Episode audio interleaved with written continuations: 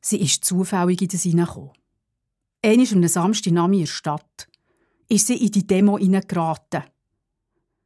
Die sind genau die Route gelaufen, wo ihr Heimweg ist. Das Tram ist nicht gefahren. Sie hat quasi müssen mit denen mitlaufen, wenn sie rechtzeitig daheim sein Ist sie halt in dieser Demo in einfach ganz am Rand. Hoffentlich sieht mich niemand, hat sie gedacht. Neben ihr waren zwei junge Frauen, die haben gesagt, sie fänden es cool, dass sie auch an die Demo kommen und nicht nur Junge. Ihre eigenen Eltern machen das nie. Der ganze Weg hat sie mit diesen zwei jungen Frauen geredet und am Schluss haben die ihr einen Flyer gegeben für ein weiteres Treffen, wo man neue Aktion plant zum Thema. Es würde sie freuen, wenn sie käme, wenn auch noch jemand mit mehr Lebenserfahrung dabei wäre. Beschwingt von diesem Gespräch geht sie heim. Die will wirklich, dass sie kommt, das hat sie gemerkt. Und das gefällt ihr. Jemand, der wirklich will, dass sie kommt.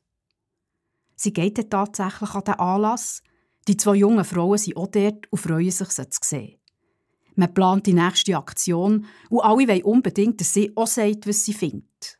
Und was sie sagt, was sie findet, und auch ihre Bedenken sagt, hören die richtig zu und sagen, stimmt, du hast recht, das müssen wir noch ändern.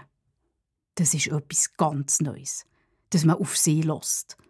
Im Job lässt sie vor allem auf ihre Chefin, die alles besser weiß, und daheim muss sie alles zehnmal sagen und gleich gehört es niemand. Seit längerem ist sie jetzt in dieser Gruppe aktiv dabei. Ihre Bekannten sagen, sie hätten gar nicht gewusst, dass ihr das Thema so viel bedeutet. Aber das politische Engagement tut ihr total gut. Das sieht man. Sie blühen richtig auf, sie voller Energie. Aber sie sagt, es ging hier nicht um sie. Es ginge nur um die Sache.